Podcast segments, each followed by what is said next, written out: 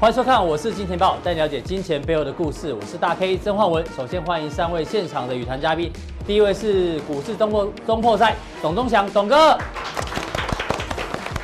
第二位是资深分析师王兆立，第三位呢是刚刚结束全省巡回讲座的施工传奇的李永年。好，我们看一下啊，这个全球虽然呢都在讨论这个复工的情况哦，包括这个。德国、法国也好，那最新呢是今天早上日本啊，他们呢政府打算呢要全境解除紧急事态宣言等等哦，已经在研拟这样的一个方案，所以呢大家觉得哎这个解封可以救经济，但是但是呢要跟大家讲哦，有一个海啸呢可能正在发生，而且在美国哦，据说美国有很多的企业呢正在申请破产，包括全美国最大的租车公司之一的 Hertz 呢，它的负债高达两百五十亿美金哦。那如果它这个破产的话呢，算是美国史上哦第二十五大破产金额的这个公司哦，这个不可小觑。另外呢，这个维多利亚秘密啊也宣布哦要永久关闭美国跟加拿大总共两百五十家门市，所以呢这个破产海啸正在发生，但是呢股市还是不跌哦。特别我们来看一下今天的亚洲股市哦，今天亚洲股市呢，当然大家觉得正央还是在香港股市，不过香港股市呢在上个礼拜五大跌一千三百四十九点之后。今天盘中跌了四百点，但是在我们录影过程呢，目前呢跌幅收敛，只剩下跌了一百零八点左右。那另外我们看一下台北股市哦，台北股市今天超强的，为什么这样讲？因为以江波图来看，今天早上呢，这个台股呢曾经最低跌到一零七一九，这个跌了将近一百点哦，而且呢杀了第二次，大家想说哇，这个行情应该要下去，没想到转折点马上出现，一路呢。收在最高点左右，连这个月线哦得而复失，所以接下来行情怎么观察呢？待会来跟来宾做讨论哦。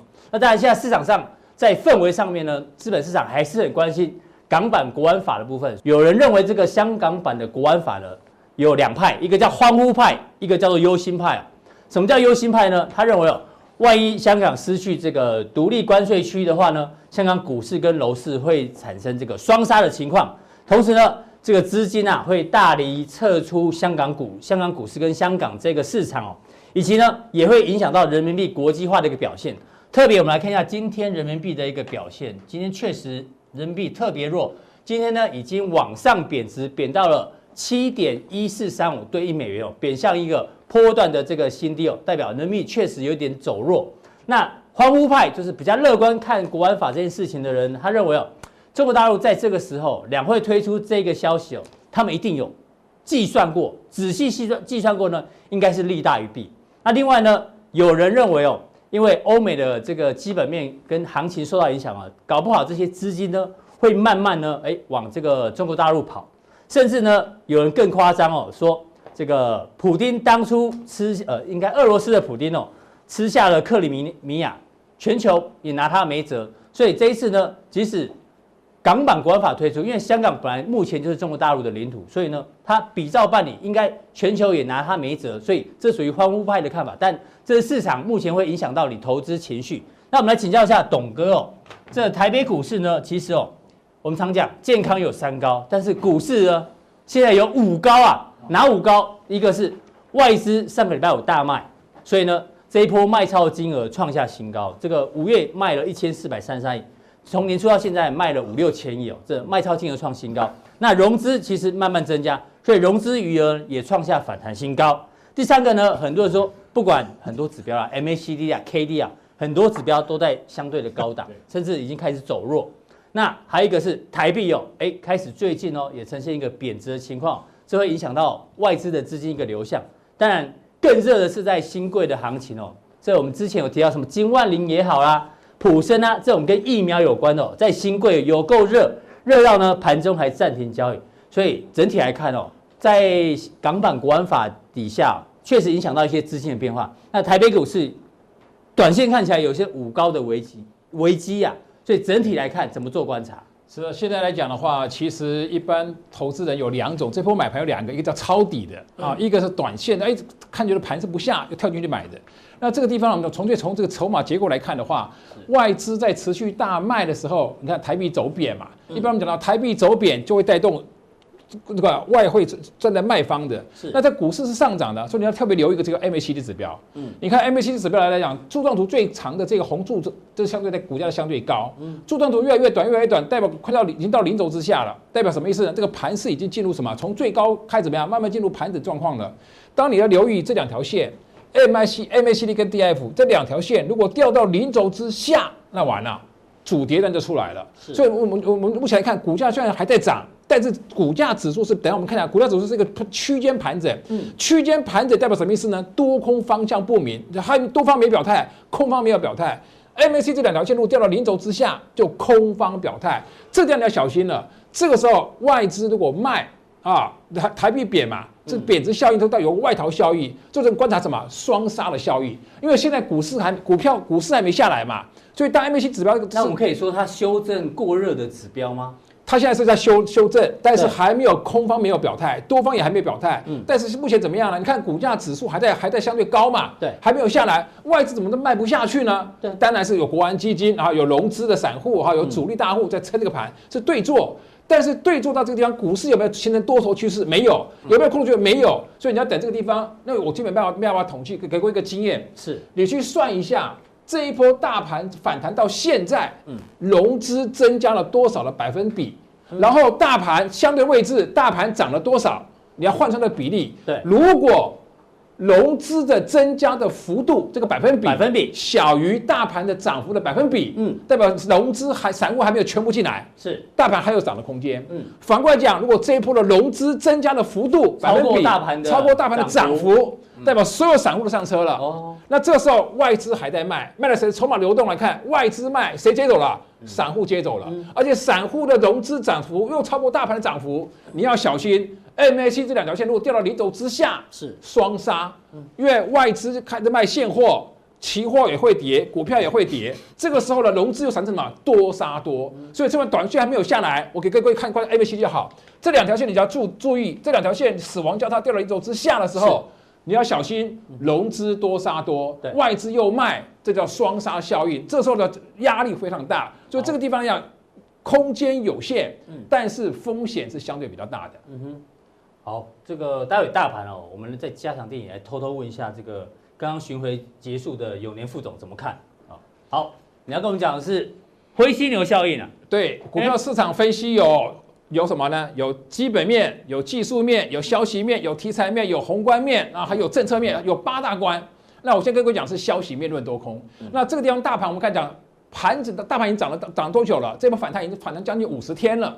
反弹五十天，美国也是，欧洲也是，亚洲也是，都在一个横盘将近三十五天了。对，横盘来来来讲的话，应该要下啊，也没有表态，空方没表态；要上，多方也没表态。所以这个地方我们观察什么原因造成股票下跌？第一个叫黑天鹅，黑天鹅是出其不意，没有想到的叫黑天鹅，就新冠肺炎一样。对，一个叫做什么灰犀牛，大家都看到犀牛在远方，你认为没有事啊？那个犀牛。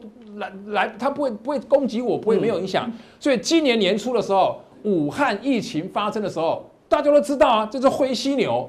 但是没想到全中国都中奖了，对，更没有想到是全世界都中奖了。所以这叫灰犀牛效应。那现在来讲的话，大家都在注重疫情的现象，会不会又有很多这个消息面，大家都已经知道了，但是还没有发生，大家也认为说没有影响，会不会跟当年今年年初的？武汉疫情一样，原来都知道这个消息，嗯，结果你都疏忽到它了以后，哦，后来犀牛冲过来了，是你来不及跑，就产生了灰犀牛效应。所以这个地方很多危机其实早有预兆，只是你都选了视而不见嘛。所以董哥，你担心疫情有第二波就对了，听起来。我我担心疫情它还有第二波之外，我现在不是讲疫情，嗯，我是有看到的黑天鹅的这个事件。对，但是大家只注意在疫情，嗯，但是我讲的是危机，不是疫情了，是。是有的事情要发生了，嗯，你没有注意到，就这个事情发生爆出来了，造成刚才刚才讲股价双杀嘛，嗯，这个时候你要留意有什么事件，我们可以看下一个，是，啊，你现在看。嗯，全球的疫情啊，目前来讲是全球的疫情。嗯，美国在五月二十四号新增病例还有一万九千多个，巴西是南美洲第一大国啊，一万六千多，俄罗斯八千多。好，我们看到南美，看到美洲区，美洲的话，美国一万九千多，巴西一万六，秘鲁四千两百多，然后看智利三千七百多，墨西哥两千七，看都是在。中南美洲，就尤其是南美洲。那这是第一个疫情。墨西哥真的很严重，因为我有亲人最近要从墨墨西哥跑回台湾了。那各位失控，你可可以记得哈，每一次你看过去三十年的经验。每一次很多产生金融风暴的都是财务债债务危机嘛，嗯，拉丁美洲里面都是谁呢？墨西哥啦，嗯，再不然就是阿根廷，尤其阿根廷是最脆弱的，所以这两个是造成美洲里面产生金融风暴的国家。欧、嗯、洲就是欧洲五国嘛，所以要我刚才讲的白犀牛什么，就是阿根廷。哦，啊，你可以看看下一页吧，阿根廷来讲的话。啊，这巴西，你看巴西，巴西跌完之后呢，横向盘整，啊，也没有涨，也没有跌，为什么涨不上去呢？大交易都已经已经反弹零点六一八了，嗯，为什么巴西弹不上来？我们再看到疫情的数量，每天新增病例一万多一万多，所以他们没有控制住，反而怎么样？疫情还是越来越大，尤其累计的累计的啊，一累计的这个这个这个人数，这个数量数数目创破断新高。所以你就知道，巴西是第一大南美洲第一大的经济体，嗯，它会不会因为疫情失控以后呢，股价产生了很大的影响？这是巴西。那第二大经济体是阿根廷啊，阿根廷。全球每一次阿根廷在八零年代也是出现阿根廷的这个金融风暴，对。所以你看阿根廷，它现在将将近有多，现在有多少？大概有四百四百亿的到债务又到期了。嗯，那到期之后呢，如果又还不出来的时候，它会不会又产生了？债务危机，所以看过去，呃，阿根廷啊重组六百六十亿的债务危机，跟国际谈谈还在还在谈。那这个地方这个违约会不会倒会不会倒债？这第九次了，所以我们现在考考虑说，大家现在都知道这个事情了。对，那这个事情会不会影响到阿根廷，影响到南美洲，甚至影响到全世界的影响？之前一个月前我们就注意到阿根廷要倒债，但是你担心这件事情。大家都知道，但是都不在乎它。对对对，所以有可能是对灰犀牛。如果倒在，像欧欧债危机，二零一三年、二零一五年连续两次欧债危机，当然说希腊不是都都都解都有达达成协议了吗？怎么希腊又出问题了？意大利又出问题了？所以南美洲最担心的就是阿根廷。是欧洲当初担心是欧洲五国，所以我们先观察这一个阿根廷股市，哎呦，对，这么强，比巴西还强。股价已经涨到那么高，来到前波高点了，对不对？这波疫情跟全跟台湾股市一样，微型反转嘛。嗯，微型反转好像过高了，就在这个相对高的时候，那这个事件会不会产生？哎。股价形成一个下跌，然后所以我们要指标是没有过高的。对，你先背离，看股价连续创新高，指标连续都不过高，这叫两次顶背离了。嗯、所以目前等什么呢？等它的技技术指标出现死亡交叉，那股价就有可能拉回修正。是，所以我跟看法就是，目前阿根廷股价在创新高，已经要已经要来到前波高档高档区，到底是创新高，利空钝化，还是利空会成真？嗯、那这个地方的前波高点能不能过，也是一个技术面观察的一个重点。是。好，然后再来就是美国了啊，中美贸易啊，从二零一八年开始啊，开始开始做中美贸易大战，然后二零一九年开始嘛，又开始有武汉疫情，那现在开始打第二波的中美贸易大战，所以你就要观观察来讲，美国持续打打压中国，那原来对华为啊、中兴做禁，现在新增三十三家，又增加了三十三家啊，而且很多都是美国 AI 相关的重要的龙头公司啊，所以这些公司都都被他打打趴的话。那当然，整个中国的经济会受到很大的影响。所以这个地方来讲的话，这这三十三家啊，就是美国在哎，在中国在美国挂牌的，就是中概股，会不会受到很大的影响啊？所以这一个是你要特别留意。所以我跟看法来讲，除了刚才讲的白灰犀牛之外啊，再加上就是中国的第二波贸易大战，会不会产生对中国股市产生很大的冲击？是，这这是也也要观察到一个灰犀牛的效应。好，那另外我们从股市来看的话，看美国道琼。这一波反弹上来以后，横向盘整已经将近四十天了，四十天啊，三十五天了。嗯，所以这个横向盘整来讲的话，各位看，按照布林的惯性，三条线走平代表什么意思？代表挤压，就是一个盘整。盘代表什么意思呢？多空方向不明啊，往上突破叫多方表态，往下跌破空方表态。所以目前都没有像这边，原来是不是三条线走平的？对，当布林一开口扩张，代表方向趋势就出来，它是趋势出来了。所以这个地方到底是跟这边历史重演，还是扩张往上？那我们观察的消息面论多空嘛，你一定要有好消息才可能往上走啊。我们看看到灰犀牛啊等等一堆负面的因素，有没有可能让它上去？不太容易。所以他看指标，当指标都出现死亡交叉了，然后布林扩张往下了，那就要往下。所以我现在还没发生嘛？就目前它还没有，所以它是一个盘整待变啊。盘待变的状状况是说什么原因压死骆驼啊？所以那个到晚上美股又休市。啊，然后美股对王将士纪念日，对，所以看美股现在跟欧股现在的今天好像也都休市嘛，所以看它还是盘整待变。那你看一下下一个指数，好啊，香港恒生指数，看原来是原来是不也盘整盘整盘整盘整，对，突然为什么开口跳空倒行反转往下杀了？就刚才我们开一开头讲的港版国安法，港版国安法出来了，所以一定有一个消息，那个是突发的嘛，叫做黑天鹅，已知的叫灰犀牛，所以你可以看到香港已经出现利空消息，跳空往下。还有一个重点，香港恒生指数跟国企指数在这个礼拜四。期货结算，嗯，他们是每一个月的倒数第二天期货结算，哦，所以刚好又有加上期货结算的啊，这个这个这个这个这个因素压低，对，它已经压下来了啊，所以有可能怎么样来测前低啊？你从指标来看，全部都死亡交叉，K 线理论没有一个，你看，尤其是长黑棒要命啊，这个盘整了三十五天，一个长黑棒全部一网打尽，全部住套房，会产生什么？停损卖单出来？所以我们看到香港的恒生指数就是全世界的领先指标，因为大家都盘整嘛。都在什么盘整待变，所以香港已经盘整待变往下变了，所以美国到底往上往下，我们就要持续留意。好，那回到台股呢？好，台股也是，你看横向盘，台台股是不是相对强的？沿着布林中轴线就二十 MA，在中轴跟上轴，对，叫什么？这上轨线。好，但是你看它的指标 K D I 都死亡交叉了。上个礼拜五是个长黑棒，一黑吃三 K，叫做阴包阳。所以今天来讲是中轴线保卫战。所以目前来看，它也是一样，收了末收敛到末端也要变盘。所以现在还在收敛中啊。对，它等还在还在这样。对，它只收在这边准备要开了，到底往上往下这个地方收敛完，到底是往哪开口？你看，这往上开，往上走，往下开。所以像美国股市、香港股市、台湾股、欧洲股都一样，都收敛待变。所以我刚才讲的，你看了基本面，看了技术面，看了很多状况，都是势均力敌啊。对，我们就要等什么？黑天鹅跟白犀牛，什么事件压死了骆驼？所以像目前香港是国安法。啊，已经造成往下走了。对，那美国到底什么因素啊？阿根廷会不会产生这个灰犀牛效应？嗯，所以我跟看法，消息面大家要常常这段时间要赶快注意消息面有没有什么是利空消息或利多消息，让这个盘势变成多空的一个方向出来。好，非常谢谢董哥。董哥是一样提醒了这一个大家忽略了灰犀牛，搞不好在这时候呢纷纷会出现。那至于往上跟往下呢，但要看这个事件的一个本身。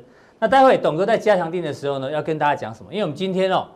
特地为我们嘉阳店的朋友问了几个问题，说大家最想听的这四个题目呢，就票选出来呢是第三名跟第四名哦。一个是最近哦这个蚂蚁搬大象，所以很多融资人气股啊，这怎么做解读呢？这部分呢，我们会请永年副总帮我们在嘉阳店做追踪。那另外一个票选入来呃进来的是鸿海有一个在疫情底下新的战略叫三加三哦，总共有六个产业里面的指标股呢，我们请董哥、哦、用他特有的技术分析帮我们做一个追踪。非常谢谢这个董哥的一个分析哦。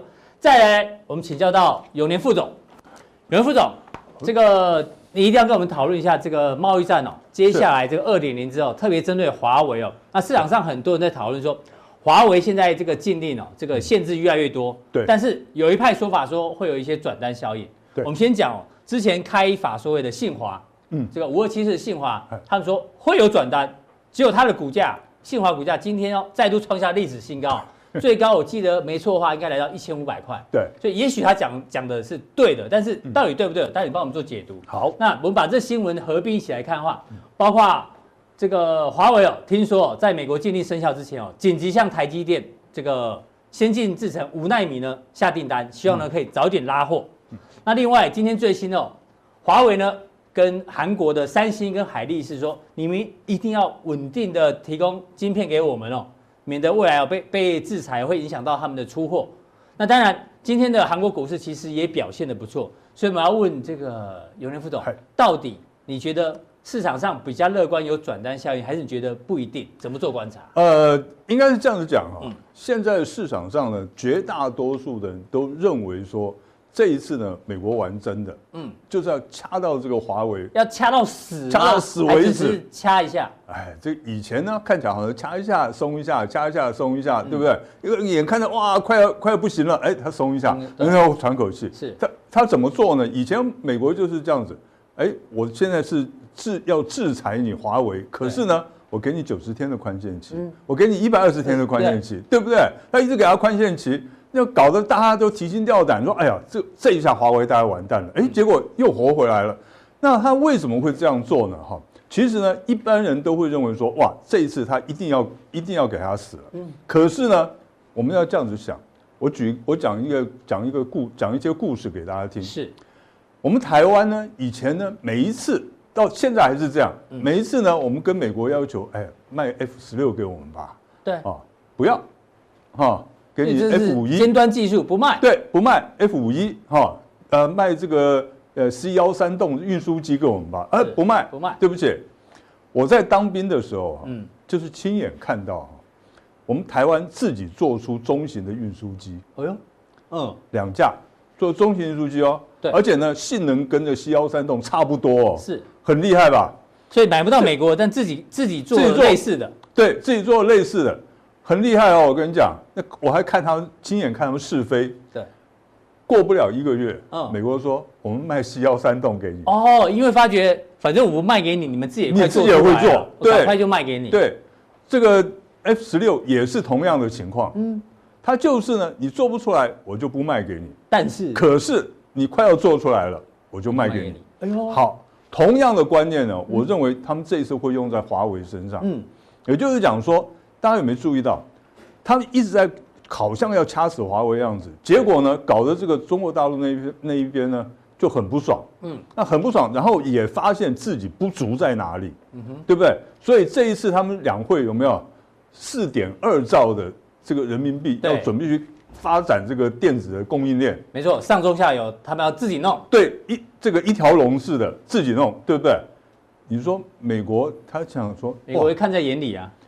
我们中国大陆的这个这个逆向工程，这个全世界有名的，对不对？连航空母舰都做得出来，对不对？几个晶片做不出来吗？是不是？只是时间的长短问题而已。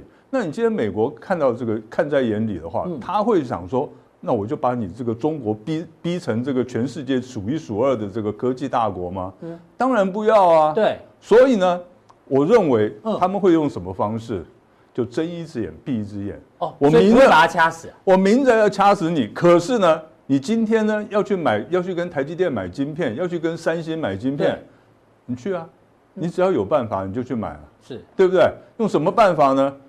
是中国大陆又不是只有华为一家。高高科技公司对不对？还有什么小米啊、中啊、中兴也不行。那小米啊、这个 OPPO 啊这些公，哎，他们可不可以去跟去跟这个台积电买买晶片？可以吧？对，因为目前只有限制华为，只有限制华为嘛，对不对？所以呢，他可不可以用这个呃这个小米去买？然后小米买了以后再转卖给华为嘛？不用，也不是不可能啊哈。对啊，对不对？所以我是认为说。这种转单的效应是会存在的。然后呢，你说台积电会不会死？我觉得不会死。嗯。那你说这个媒体有报道说，一些像是这个封测的啊，像什么日月光啊这一些也会死，对不对？到第四季啊，完蛋了，会吗？我觉得不太会。对，因为其实这所有的决定权哦，它卖不卖啊，是商务部来做认定嘛。对。他没有说就是不卖，但是他说，反正你要拿许可证，我看一看。对，也许他松口，那就可以卖。对啊，嗯，对啊，就是这样子啊，对不对？而且我们这样子讲一个最简单的，大家看一下，力成，嗯，它资本额七十亿。好，我们看一下几档华为供应链。对，力成呢，它资本额七十亿，你知道它今年在台湾要投资多少钱？这个增产？资本支出啊，五百亿。五百亿？对，资本额才七十亿，对，还要投资五百亿。要投资五百亿，还有呢？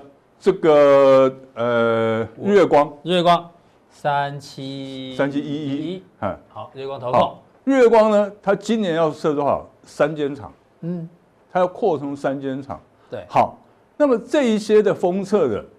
那如果他没有十足的把握的话，他敢这样子扩产？一定有看到订单才有可能。对啊，对不对？不然他怎么敢这样花那么大的钱去扩产？不可能的事情，是对不对？所以呢，所以这些股价最近比较弱，你觉得呢？还弱很好，弱很好哦，弱很好，它应该要弱啊，嗯，对不对？因为有这些消息在这边，它应该要弱嘛，对，是不是？可是呢，我们必须要讲，就是说，以我的。对美国的认识来讲的话，嗯、我不认为他们真的会把华为掐死。是，对。那所以包括那稳懋也是啊，稳啊，稳懋这一波跌很凶，但今天今天很强，对啊，对不对？那稳懋更是因为最早他是最早就是说啊，他华为砍单啦、啊，华为掉单了、啊，美国那边也掉单啦、啊，华为又砍单啦、就是它的股价呢就一路下，一路下呢，结果大家看它营收，哎，也没有少啊，对，对不对？它的产量呢？它的生，它的产能利用率呢？到目前为止还高达百分之九十几，将近百分之百，哦，然后呢，他去采购这些原料呢，还是十足十的采购哦，嗯，他并没有对他的原料商说啊，我现在要开始要这个减量采购了，没有啊，还是继续的采购。所以呢，那如果说稳懋他也发现哇，这个华为不行了，嗯。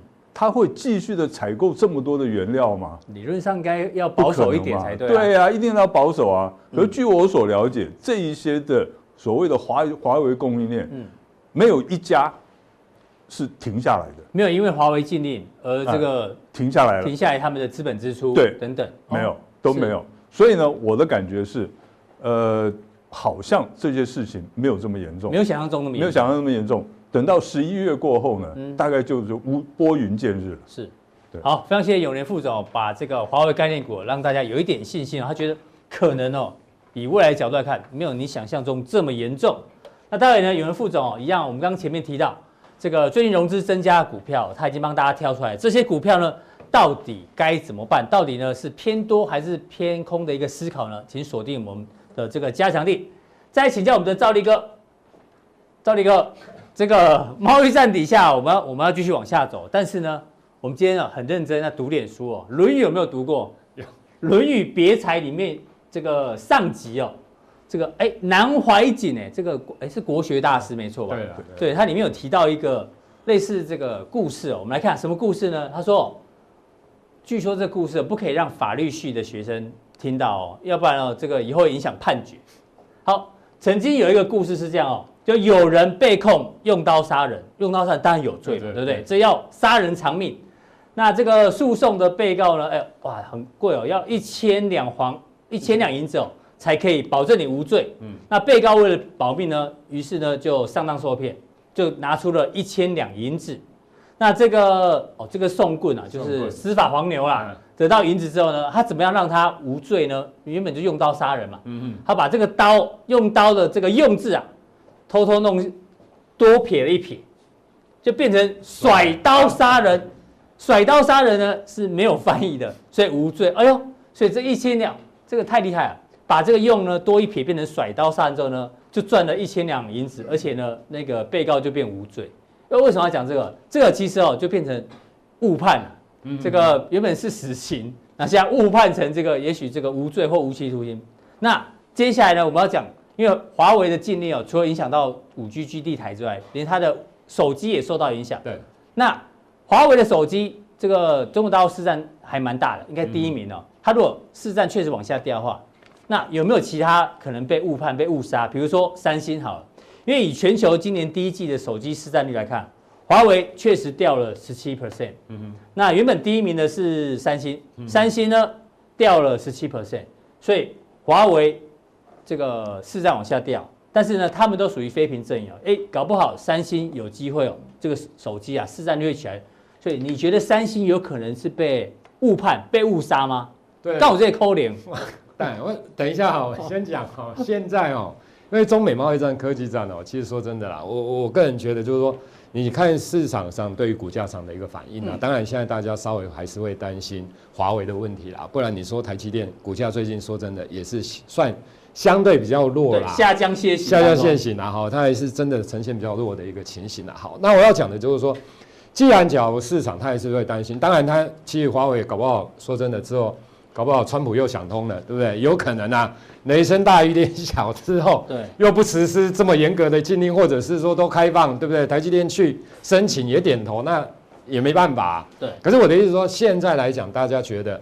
因为新冠肺炎的疫情影响，所以现在美国人更讨厌中国人，所以这样的氛围，那川普又要总统大选，所以大家确实对于华为的部分稍微担心一点点啊，我会比之前稍微再多一点点，嗯，所以形成的弱势。好，那我要跟大家讲，好，那假如是这样的状况之下，就是说华为既然会受到影响的话，那我们来想，华为当然是全球最大的基地台啊，哦，五 G 基地台，那另外一个。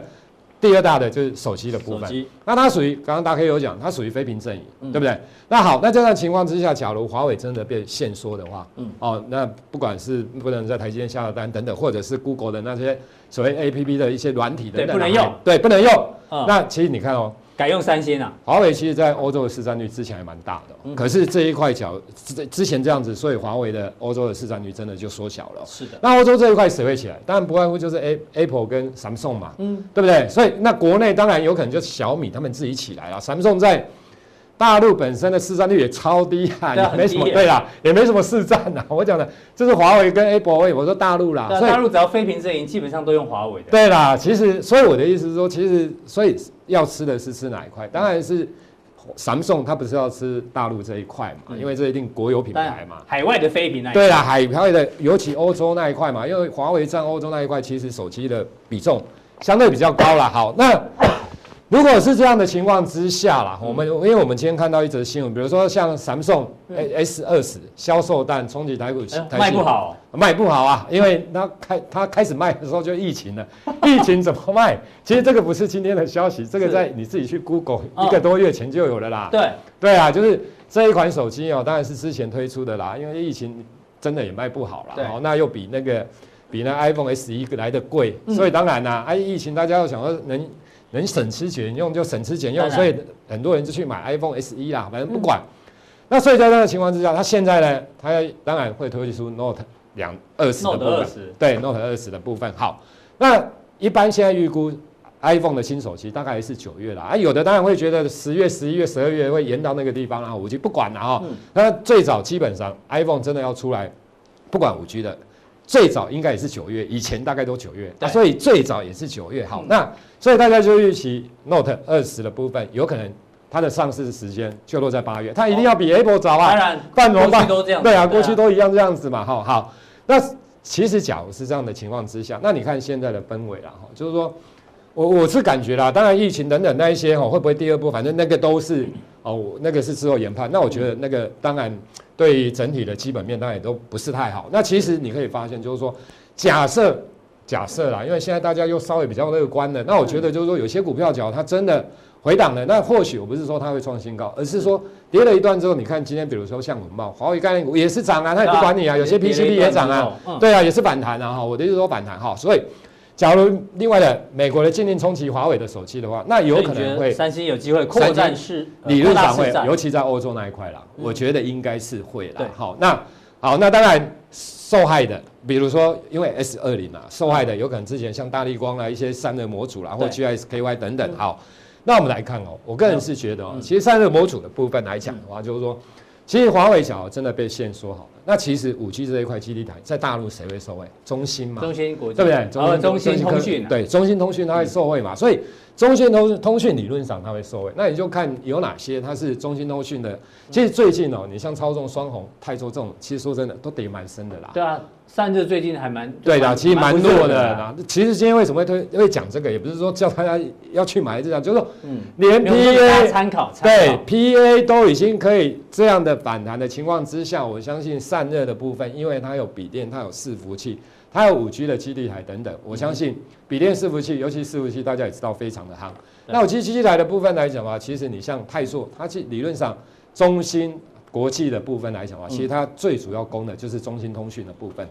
所以我觉得，假如说，那假如华为被限缩，那当当然中兴通讯它的一个五 G 基地台市占它就会提升。嗯，那我们来比较，比如说像超众啦、双红啦、泰硕等等这些，你看它的一个一到四月营收 Y O Y，其实泰硕相对上来讲是比较好，表现比较好。那另外四月营收的部分，M Y O Y 或 M O N 来看的话，其实泰硕比较好。其实你看几档哦，我们先看二四二一建准好了，建准你看一下，看一下哦，其实它也是大泛类似的散热的概念股，你看股价很强。对，其实你看它一到四月份的营收 Y O Y 也是成长，嗯，那四月的 Y O Y 跟 M O N 其实也都是成长，所以它相对强。当然，那我们来看，你比如六二三零的大超重好了，嗯，超重你看股价就很弱，为什么？因为其实它的业绩真的没上来。你看那一到四月，其实它也是衰退的。是，那法税法人看的相对上来讲比较谨慎一点点啦，因为它的本益比也真的相对比较高啦，所以你看。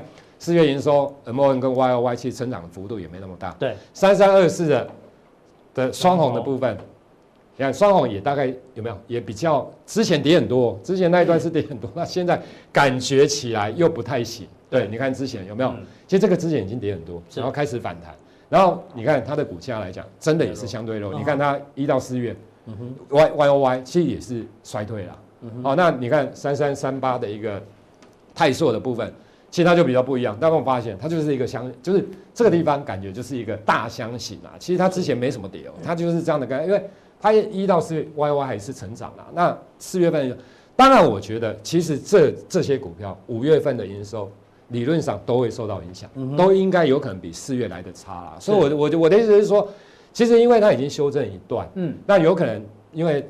只要电子股大家那一些跌升的股票开始反弹，我觉得这些股票他们有机会反弹，他们有机会反弹。但我不是说会创高啦，而是说会创高有可能，对啦，短线有可能会反弹。所以这种股票其实假如说有杀下来，我是可以做一个强反弹。当然只是说也要散设停损跟停利点的一个部分的。